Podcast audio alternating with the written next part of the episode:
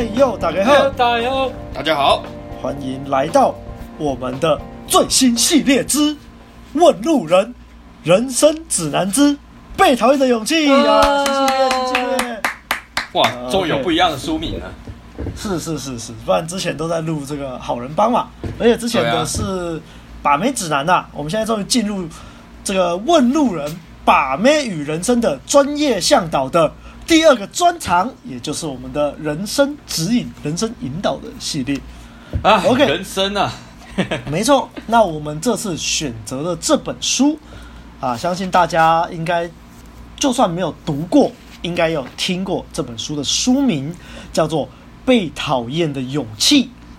那这本书呢，嗯、最早出版的时候是在二零一四年的十月底，十月三十号的时候。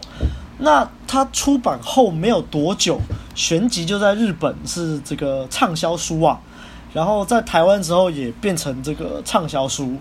那当初我知道这本书的时候，大概是在我不确定一四年还是一五年才听闻到这本书。那那个时候二零一四、二零一五，我还是个偏激少年啊，偏激少年，所以听到这本书的书名什么？被讨厌的勇气，我就干你娘！又是一个心灵鸡汤，傻小，我就觉得现在的人真是软弱，都只能靠这种心灵鸡汤来存活。你以为你看完了被讨厌的勇气，你就会获得被讨厌的勇气吗？没有，你一样是个垃圾，一样会被人讨厌，好不好？就呃，为什么那时候会有这么偏激的想法呢？主要应该是因为我在大概十八岁、十七八岁的时候看了一本书，叫做《人性的弱点》，A.K.A. 卡内基沟通与人际关系啊，什么如何赢取友谊之类的。然后那时候我看那本书，我就觉得他妈的没屁用啊！那时候我是觉得他妈的没屁用，因为它里面有一些什么诸如叫你不不抱怨，不批评，然后叫你要面带微笑，对，不要批评人家，多赞美。然后，嘿嘿，没错。然后要面带微笑之外，还还有什么？什么称呼别人的名字？我就觉得傻小，就是很没用啊！而且那本书又是这个戴尔卡内基写的啊，就是一个美国人嘛，啊，这个国情不同啊，我就就就不能这样用啊。反正那时候我就是一个怎么说，青少年嘛，充满了怨怼，充满了怨恨。嗯，那为什么我们会后来会认识到这本书呢？呃，从一开始我们。本来就我啦，我自己本来就知道这本书，然后对他有偏见之外，呃，一部分是卡内基害的啦，但一部分也是那个时候的想法的问题。为什么我们现在反而跑过来介绍这本书？那我就要说，那时候认识他的契机就是，我其实就是一个有点反骨的人，你知道？我看这个书名不爽，但是当有一天我真的看到这本书的时候，我就会好奇说，他书名写的这么好笑，那这本书到底在讲啥笑？所以我就会跑去看，跑去看这，哇操！Blow my mind 啊，跟我以为的完全不一样。那我第一次真正接触到这本书，是在二零一六年的六月十七号。因为我非常的 那时候接触到这本书的时候，我还拍照，然后在脸书上面打卡，说：“哎，好，这就是我今天的休闲读物了。”那时候我完全没有，原本完全没有想要认真看待这本书的意思，原本只是想看看这本书里面讲什么鬼话，好好来嘲讽一番。就像我之前曾经潜入过一些基督教会一样，就是去看他们的牧师是怎么操弄底下群众的之类的那些，就是我就是抱持着这种想挑战他的心去看这本书的啊，没有想到后来居然就 被这本书洗礼了一番。那这个我们后面再讲。后面你跟那个里面的年轻人一样哎啊，没错，真的是被洗礼。那那两位又是怎么接触到这本书的？我先讲好了。我是二零一五年的时候在 Seven 休息的时候，在架上看到一本商业周刊，然后它的封面就写着大大的六个字：“被讨厌又怎样？”然后当时我念研究所啊，然后对于这种东西就是一直有很大的兴趣，就是类似那种大众心理学的东西啊。我大学的时候也很爱看。他他的那个商业周刊的标题写写的这么的耸动，就是我我就眼睛就被抓住了，我就把它拿过来翻，结果我翻一翻，哎、不错哎，他就在想说，就是人们在那个什么现在的社会就很很很害怕被讨厌啊，所以限制了自己怎么样怎样怎样。怎样，然后后来他就带出了一本书，就是《被讨厌的勇气》，所以我当时知道这本书是在某商业周刊的，就是专栏里面，就是他大力的在推这本书啊，他他还是那一本商业周刊的特刊，就是整本书都在，哎、欸，对，整本特刊都在介绍这本书这样，然后里面他就他里面他就有就是访谈几个名人，就是艺人啊。去就是有读过这本书的，然后去访谈他们，就是这本书对他们有什么影响？那我印象很深刻，有一个是陶晶莹，陶子姐，然后他就有说这本书怎么样怎样帮助他，让他变得很正向啊什么的。然后他还有分享他读这本书的笔记，所以那本杂志上面就看得到那个陶晶莹的字迹，这样。嗯，我说哇，就是这本书有这么的红哦，就是嗯那个就是连艺人他们都都可以做到这个样子。好，后来因为那本杂志也没多少钱嘛，我就把它买下来，因为我觉得里面讲的那个很多理念我都非常的赞同。然后后来我就把那本书就是放在家里书桌上，然后那个时候那个那个时候的女朋友就是有一次就跑来我家，就她就看到我桌上就是有一本书，上面写着“被讨厌又怎样”，她就看了一下就说：“啊，你不要看这个了啦，你都已经够讨厌了，还要看这个。”就是小一个小插曲啊，反正就是对这件事情非常的印象深刻。然后后来我就把那本杂志就是的特刊给看完了，就大概知道说，呃，这这本书就是大概是怎么样子的性质，在讲什么这样。但那个时候就是知道了大概了。那是一直到二零一八年的时候，就是认识了你们，认识了走心群的大家，还有 AMG 这些，就是开始接触 Inner Game 的时候，才开始发现说，哎，原来这本书。这么的被大家重视啊，就是原来这个东西可以改变自己的信念，这样，所以当时我就买下了这本书，就二零一八年才买。但是我真正读这本书的时候是二零二零年，决定要开始录，就是 人生指南的时候。OK，哎、欸，所以还好有要录这个，不然我根本就是二零一八年买了之后，我都我都直接放在家里就放着，就一直都没有看了。对啊，啊，看书就是这样嘛，就是买来放着，啊，然后有缘就会看，对，真的有缘就会看。所以其实我们为什么会录这个人生指南呢，啊？我觉得一部分也是当初那位朋友就是告诉我说啊，你买那些书啊，你又讲不到理由看，那你就是要录节目，你就会去看了嘛。我就觉得啊，很有道理啊，没错，就是这个样子。要不是要录这支 podcast 的。我也不会，我可能更晚才会翻这本书。对啊，我可能会去翻其他，就是我更想看的，就是觉得那个更吸引我的书了吧，什么战国史啊、秦始皇传啊之类的。好啦，还是要多看一点这种东西啊。所以，呃，现在开始录的时候，我已经开始看了啦。对啊，就开始有有起步了，大概就这样吧。哎呀，那阿汉呢？我的话就是哦，我跟阿亮的那个时间差不多哎，因为。这个就是要讲到当初那时候，就是那时候跟他开始跟阿亮，然后还有一个朋友会去健身。那时候刚开始啊，我们刚开始会去那个附近的高中健身，然后那时候我们就一起健身，然后我就听到阿亮，然后跟另外一个友人，他们就是在就是在聊这本书。那时候阿亮已经看了，对，然后他们就是在聊这本书啊，怎样怎样怎样。然后因为那阵子那个书也是刚出不多。就是没多久，所以我就是也是常常在什么脸书啊，然后或是听人家在讲啊，新闻什么，就是都都会有，反正那个资讯就一直出来，就我就知道有这本书，但是那时候我就是一个怨天尤人的臭小子，我根本不会去理这种东西。对，然后那时候我就听到，哎，哎，他们两个都都也在看这个东西耶，然后又聊那么开心，而且聊的那个层次已经不是在打屁聊天了。是一个很认真，然后在探讨，然后就觉得好讨厌哦，那那个就是同才压力，就好讨厌哦，他在聊什么我都不知道，然后又聊那么开心，然后我也就是我一无所知，我也没办法插进他们的对话里面，然后我就觉得好生气哦，好生气哦，到底是什么事？然后后来我回家以后，我就自己下定，自己下定，然后自己买来在那边看，嘟嘟嘟，这边看，哦，真少见，真少见，对，对，对。就真的是同才压力被击到，我更我接下来是跟他们健身呢。那、如果他们都一直聊，我都没话题耶，也很讨厌。所以我就自己下定，然后买来看。然后那时候我就开始看，然后一开始的感想就是，干这到这本书到底是三小，因为我连去了解也没有，我就先先买再说。我要我要跟我的朋友聊天。然后那时候买来看，那反正就是一样啊，遭受洗礼啊，然后就是一直狂被打脸。然后一开始真的不知道我读这本书到底在读三小，因为跟我完全那时候当时的那种人生观，然后还有我的就是那种生活的心态，怨天尤人，完全是另外一个档次。对，嗯。然后读的时候就觉得我就是书里面的那个年轻人，然后就很受不了。然后后来，诶、欸，我去跟他们健身以后，我就开始在讲讲说，诶、欸，我也有买一本书嘞，我也有在看嘞，哦，那种认同感好棒哦。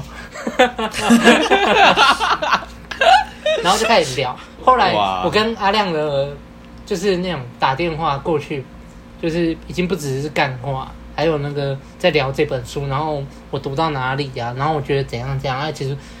他到底不也不知道在讲什么，然后就跟阿亮这样深入的讨论。然后我跟阿亮的那种，这么讲啊，自我提升之路就是从那时候开始，开始的。嗯，哎，从那时候开始，我们的电话不只有干话，就是还是会有点有营养的东西。对，然后就这样慢慢的，我们一直聊，一直聊到现到现在，我跟阿亮也是在经营这个问路了。对，其实我觉得那个种子就是那时候埋下的。对，然后也慢慢成就现在的我，至少我现在不会怨天尤人。对，改变我很多的一本书吧。嗯，嗯，大概就这样。对啊，所以这里就就讲到说，我们为什么要选择要来讲这本书？其实阿汉刚刚已经讲的差不多了，就是这本书就是一个影子啊。就像我前面有说嘛，原本我还有看那个卡内基沟通与人际关系，那。当时我在看那本书的时候，我其实不懂啊，就是为什么那本书就是它很畅销，它也很有名，可是我看了也觉得一点屁用都没有啊，然后还对那本书就是觉得，就我就觉得很唬烂，很好笑啦。那我现现在回想起来，那其实就是这个出发点，应该说信念的不同啊。那本卡内基沟通与人际关系，它是教你该怎么做，但是它只是教你 how 而已。它不是从坏的层次来出发，告诉你说你为什么要这样子做。他可能有讲到一点啊，但是他比较多还是在告诉你该如何执行啊，叫你不要抱怨啊，叫你不要不要在那边唧唧歪歪啊，然后叫你要保持微笑啊，这些。这说实在就是，你如果真的照做，应该是有用。可是问题是你的信念没有变啊，那就没有没有意义啊。你就像你只学 outer，你只有那些技巧，那你干不干得到没？有可能干得到啊。可是你实际上你的本质没有变，那你终究会被妹子看破手脚嘛。那时候我对卡内基沟通与人际关系的想法就是这样。那这本《被讨厌的勇气》又不一样的点是在于，它是整个从信念的部分去重塑你的世界观，然后，诶，它不是用一种。教条式的教导你说啊，你这里应该要怎样，你这里怎样怎样。他的这个行进方式很有趣哦。他行进方式，他就是借由书中的两个角色，一个叫做年轻人，一个叫做哲学家。嗯、那年轻人呢，其实就是影射我们看这本书的读者的这个角度。那哲学家的这个角色，其实就是作者他本身的想法。那他就是运用这种。循循善诱的，借由两个人对话的方式，来解决掉你可能会有的疑问。那当初对我就是很震撼，就是因为我那时候也是非常怨天尤人啊，然后非常的就是偏激，大概就跟书里面的年轻人大概不相上下。所以看这本书的时候就超打脸的。我每次一有什么，就是觉得干你啊，这妈的！这个哲学家在勾杀小啊，然后就下一句年轻人就帮我喷那个哲学家了，我看了就很爽，然后然后也会被哲学家打脸，就很搞笑。所以为什么我们要选择这本书？一来是因为这本书就是对我来说帮助非常的大，那二来就像阿汉讲的，当初要不是因为有这本书，我们也不会有这么多深入的讨论。因为你不是看完书就没事了，你看完之后很多东西你只是一个模模糊糊的概念，啊，一个很表象。你要在生活中实践，对，你要跟朋友讨论，然后我们就讨论，例如说什么时候能不能应用这个东西之类的，它才会渐渐变成一个具体化的东西嘛。那嗯，就像阿汉说的，如果没有这本书，也不会有现在问路人，不会有现在的我们。嗯，所以这就是为什么我们要选择这本书最大的原因啊。那。接下来我就稍微介绍一下这本书的背景。那有先介绍一下作者，这个作者叫做岸见一郎啊。那这个岸见一郎自称是个哲学家啊。那他从高中开始就是以哲学为志向，进入大学之后，常常去跟老师展开唇枪舌战。我觉得蛮有趣的，毕竟哲学最一开始希腊三哲人就是这样子，苏格拉底、柏拉图、亚里士多德，他们就是一直跟自己的老师吵架，辩驳、没错，辩论这个真理是会越辩越明的、啊。所以像我以前也很喜欢跟人家吵架，就是这样。重点不是。在于你们意识形态上的攻防，而是你们可能针对某个议题，然后你真的想要了解对方背后想的是什么，然后你也提出你的看法的这种辩论，其实我是很欢迎的，我最喜欢跟人家吵架了。嗯嗯。然后他说，这个作者是在一九八九年开始研究阿德勒心理学，积极从事阿德勒心理学还有古代哲学的这个写作跟演讲，然后后来去多家医院的精神科担任年轻人的心理咨商。然后现在目前同时也是日本阿德勒心理学的认定的咨商师与顾问，所以大家可以从这点还有书的副标题就可以看出来，这本《被讨厌的勇气》它是非常着重在阿德勒这位仁兄身上。这个它副标题叫“自我启发之父阿德勒的教导”。那阿德勒是谁呢？这是在书中介绍他是跟弗洛伊德齐名的心理学三巨头。那大家知道我现在读心理嘛，所以我可以简单介介绍一下阿德勒这个人。阿德勒呢，他是维也纳人哦，他家里面有六个兄弟，两个姐妹，是一个非常非常大的家庭。他排行老三呐、啊。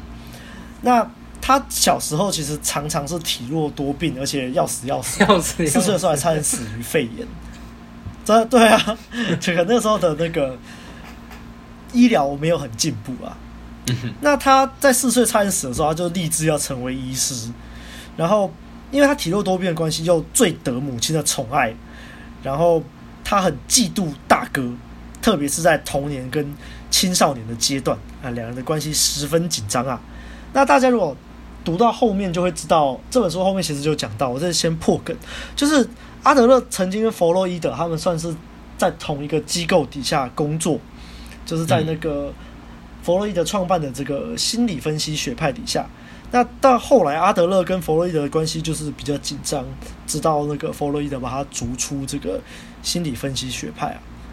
那阿德勒早期的这个家庭经验，他们就说这个很明显的影响到他所建立的理论。那为什么我要讲这个呢？其实是因为案件一朗他在写这本书，虽然里面常常讲到阿德勒、阿德勒、阿德勒，但是我们应该要把这本。被讨厌的勇气视作为岸见一郎读了阿德勒心理学之后的读后感会比较好，毕竟它不是阿德勒本身写出来的东西，而且也是经过别人的消化理解，然后再做出来的东西。就如同我们现在其实也是在重新解读岸见一郎的这本书这种概念。所以，如果你要跟别人讨论阿德勒，尽量不要直接。把被讨厌的勇气的里面的东西就讲成是阿德勒讲的会比较好。例如啦，阿德勒其实在他的理论里面其实很重视出生序这件事情。什么叫做出生序呢？就是你出生的顺序。嗯，呃他很重视出生序跟手足的关系啦。例如他有做简单几个分类，例如你是长子长女，或是两个子女中间的老二，排行中间，嘿，排行中间的孩子。或者你是老幺，或者是独生子女，那阿德勒本人都有对于这些做出一些他的看法跟他的解析，但是在被谈的游戏里面就比较没有提到这些，取而代之的，他还是有提到很多阿德勒重要的理论了。那在这边只是告诉大家，还是一样不要把就是案件一郎的这个心得直接当做阿德勒心理学会比较好。嗯、OK。那这个枯燥的介绍结束了，结束了。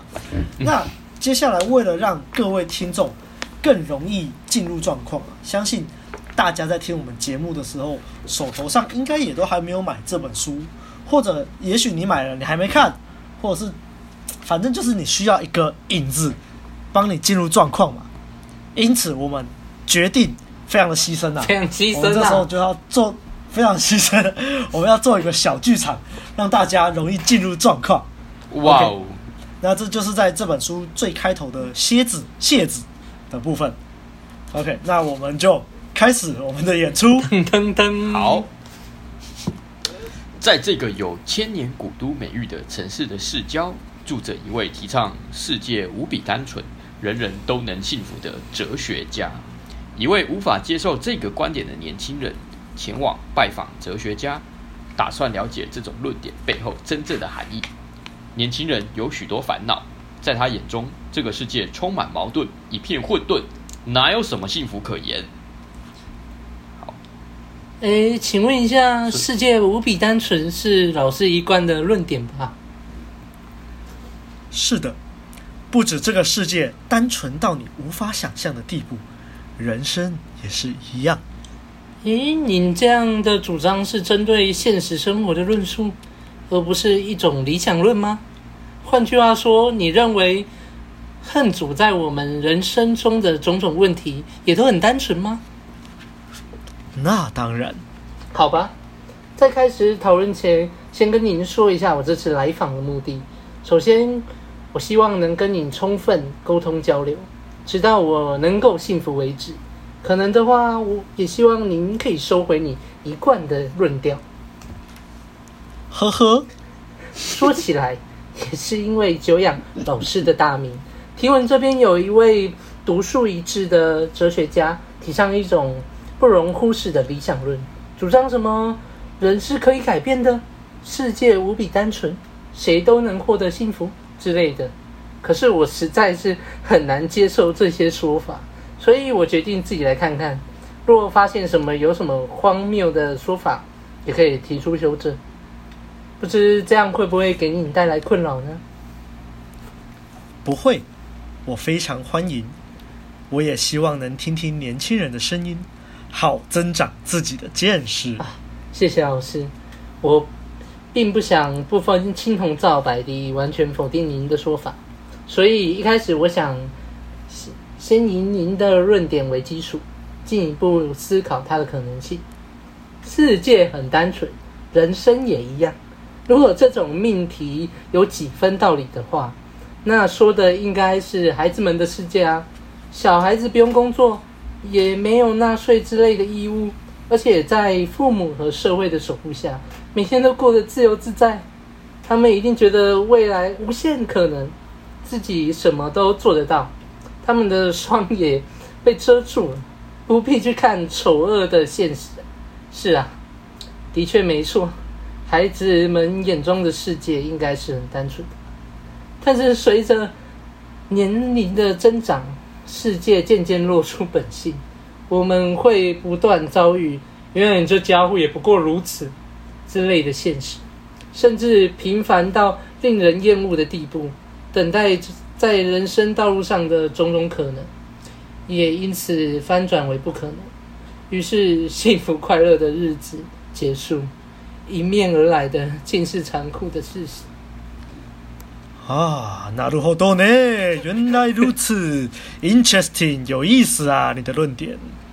不止这样，长大后还会涉入复杂人际关系，被。被迫背负许多责任，无论在工作、 家庭或社会上扮演什么角色都没有例外。当然，许多小时候无法理解的歧视、战争或差别待遇等社会问题，也会一一的浮上台面，让人无法忽视，不是吗？嗯，大概吧。请继续。如果在一个宗教力量强大的时代，或许还能得到救赎，因为神的教诲就是真理，就是世界，就是一切。只要跟随他的指引，就不用想那么多了。可是现在宗教式微，信仰也只剩下空壳子，大家都失去了依靠，心里不安，彼此猜忌。其实现代生活社会中，每个人都自私自利的活着。老师，我想请你回答我。即使面对这些现实，你还是觉得这世界很单纯吗？我的回答是不会改变的。世界很单纯，人生也一样单纯。为什么？任谁看来都觉得这世界充满矛盾，一片混沌吧？不是世界复杂，而是你把世界变复杂了。我无论是谁，没有一个人是住在客观的世界里，我们都居住在一个各自赋予其意义的主观世界。不止你看到的世界跟我看到的不一样，甚至可以说，没有人能跟别人拥有同样的世界。啊，这是什么意思？您跟我不是生在同一个时代、同一个国家，看着同样的事物吗？啊，我们这样说好了，你看起来还蛮年轻的，不知道你有没有喝过刚从井里面打上来的水啊？啊，井井水，这个吗？很久以前喝过啊，那时候在乡下的奶奶家就是这样打井水来用的，在热死人的夏天，能喝到奶奶家，能到奶奶家喝口冰凉的井水，可是我最大的享受啊。那你可能会知道，井水的温度啊，一年到头都差不多固定在十八度上下，不管是谁来量都一样，这是一个客观的数字。但是夏天喝到的井水会让我们觉得冰凉，冬天喝到的时候却会感觉温热。从温度计上面来看，明明一直保持在十八度，可是我们在冬天和夏天就会有不同的感受。诶，也就是说。环境的变化让我们产生了错觉？不，不是错觉。对当下的你来说，井水的冰凉或是温热，这是不可动摇的事实。这就是所谓居住在主观的世界。我们如何看待事物的这种主观，就是一切，而且是让人无从逃避的。现在，你眼中的世界是光怪陆离、复杂而且混沌的。可是，当你有了改变之后，世界就会恢复到单纯的样子。所以，问题不在于世界是什么样子，在于你是什么样子。哈，在于我吗？没错，好像你正透过太阳眼镜在看这个世界，当然会觉得看到的一切都很昏暗。既然如此，你可以不用感叹这个世界有多黑暗。只要摘下太阳眼镜就行了。一开始，你可能会因为这个世界太过刺眼，忍不住想闭上眼睛，甚至想再戴上眼镜。这时候就要看你有没有坚持摘下它，直视这个世界的勇气了。啊，沙小，勇气？没错，这是勇气的问题。呃。啊，就算是这样好了。虽然我可以提出一大堆说法来反驳，不过我想这个问题之后再讨论也比较好。我想先跟老师确认一件事：您说人是可以改变的，而且只要我改变，世界也会变得单纯的模，变回单纯的模样，没错吧？当然，人是可以改变的，不止如此，还可以变得。幸福，谁都可以，没有例外吗？没有例外，而且从现在开始就能改变。让我逮到了，太有意思了，老师，我现在就可以推翻你那论点了。我是不会逃避的，好好来聊聊吧。你觉得人没有办法改变，对吗？没错，甚至我现在就是因为无法改变而痛苦不堪呢。哦。但同时，你又希望可以有所改变吗？唉，当然啦、啊！如果可以改变，如果人生可以重来，我我就我就会高兴的跟你磕头啊！不过现在看起来，说不定你要跟我磕头呢。哼，那也无妨，挺有意思的啊。看着你，我想到了学生时代的自己，想起当年那个为了追求真理，四处探访哲学家、年轻气盛的自己啊。是的啊，没错啊，我就是在追求真理啊，人生的真理啊。嗯，到目前为止，我从来没有收过任何的弟子，我也不觉得有那个必要。不过，自从我成为希腊哲学的信徒，并且遇上另一个哲学的时候，心里的某个角落似乎一直期待有你这样的年轻人来访。另一个哲学，那又是什么？嗯，来，我们去书房，夜还很长呢。我先请你喝杯热咖啡吧。不知道为什么看到这个结尾，我总觉得有些糟糟的后续啊。欸、我可以先，我可以先讲一下吗？哦，可以，好像小时候，好像小时候在听的那个广播剧哦，就是那小时候睡觉的时候，妈妈会播放的那个广播剧，然后小时候听一听听一听，然后就睡觉了这样子。嗯，所以你刚刚睡着，别笑。对，我已经睡一觉醒来了。演的真不错，演的真不错。那我一直在投入，就是 投入年轻的，投入年轻这个角色。所以呢，呃，那我们就是演完这段戏之后，我们就各自对这这段戏提出一些看法。应该说这段影子啦。那我们看完这个谢子之后啊，就可以感觉出来嘛。其实为什么要写这一段，就是要让读者可以很快的进入状况，大概了解一下这本书在讲什么。所以其实这本书在这个楔子里面就提出几个重要的概念，例如世界是无比单纯的，例如人是可以改变的，然后世界很单纯，谁都可以获得幸福的这一点。那还有是你把世界给变复杂了，而不是这个世界本来就很复杂。还有没有一个人是住在客观的世界里面，我们都住在一个主观的世界里面。所以问题不在于世界是什么样子，在于你是什么样子。巴拉巴拉巴拉，人是可以改变的，不止如此，还可以变得很幸福。他简单来说，就是把这本书想要强调的重点，都在这个谢子里面都先告诉读者了。所以你在看的时候，如果你不相信这些东西，你就被这个打中，你就觉得干妈他到底在攻杀小，怎么可能？你就跟这年轻人一样，就像我们当时在看这本书一样，中了他的圈套。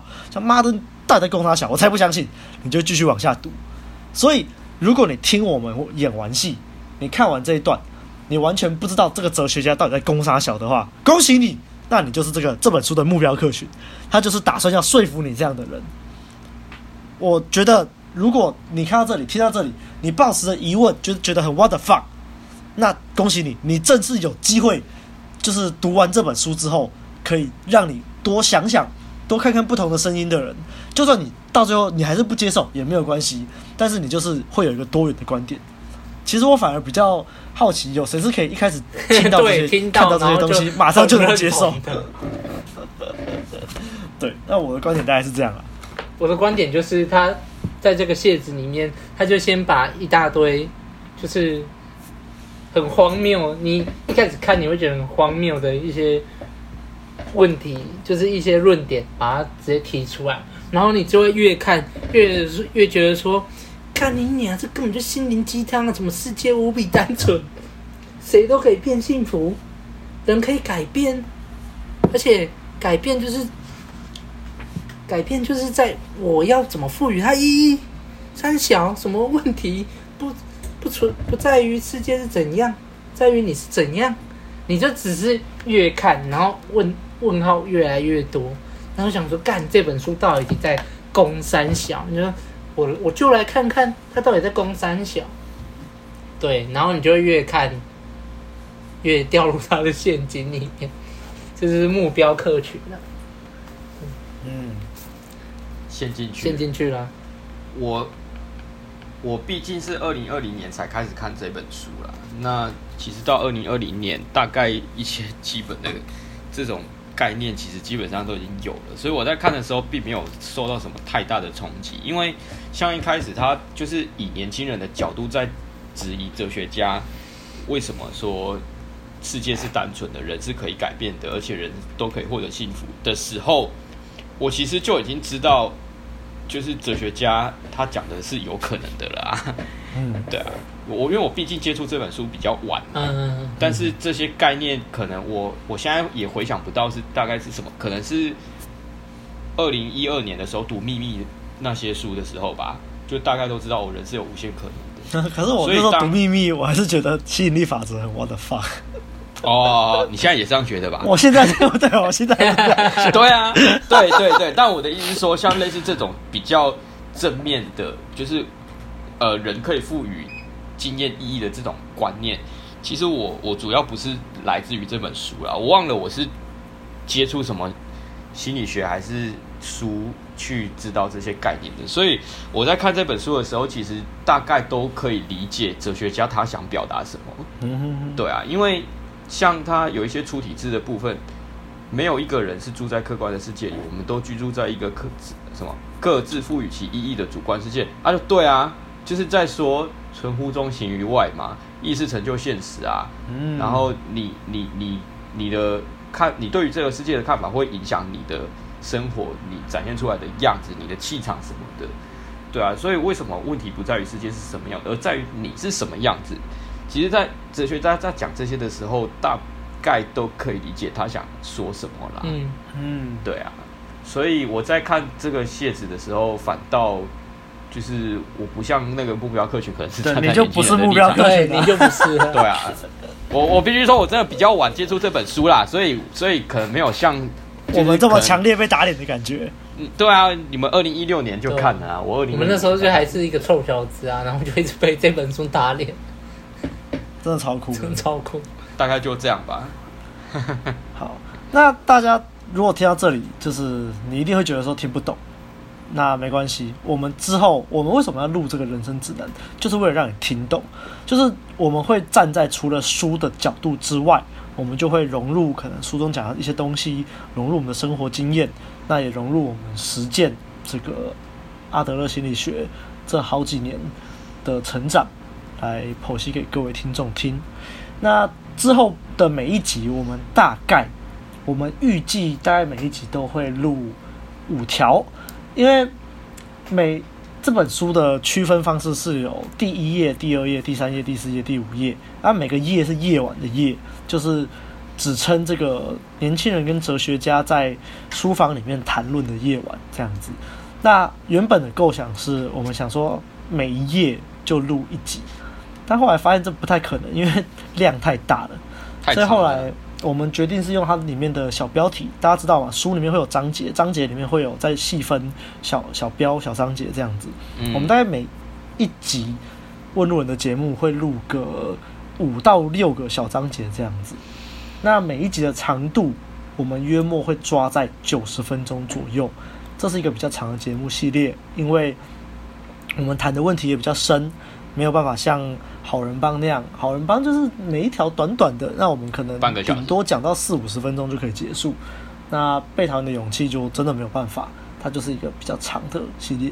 那毕竟我们就是维持这个人生向导嘛。我们在讲把妹的东西的时候，可能可以比较简单把它讲完。但当你这些东西沾染到人生的方向、人生的这个议题上，我觉得比较长的节目也是无可奈何的。那我们其实也大概会知道，在讲人生的收听率可能会比较降低，但是没办法，这就是我们要做的事情。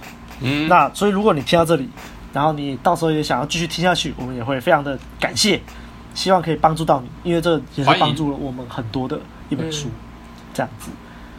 我的启蒙不会之后的每一集都那个啦，我们不会之后每一集都在那边演啦。如果我们之后每一集都在那边演的话，大概演不完，大家就看书就好了，演不完了，对吧？你就看书就好了。我们每一集都演啊，就是变收费的 podcast。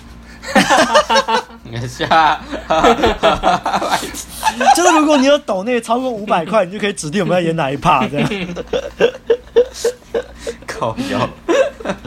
好了，那我们一样是推荐大家可以先把这本书买好，然后可能就自己看一遍，或者是你可以先读到目标章节，然后再听我们的这个解析，你就可以更容易进入状况。那如果你真的不打算买书也没有关系，你可以听我们讲就好。对，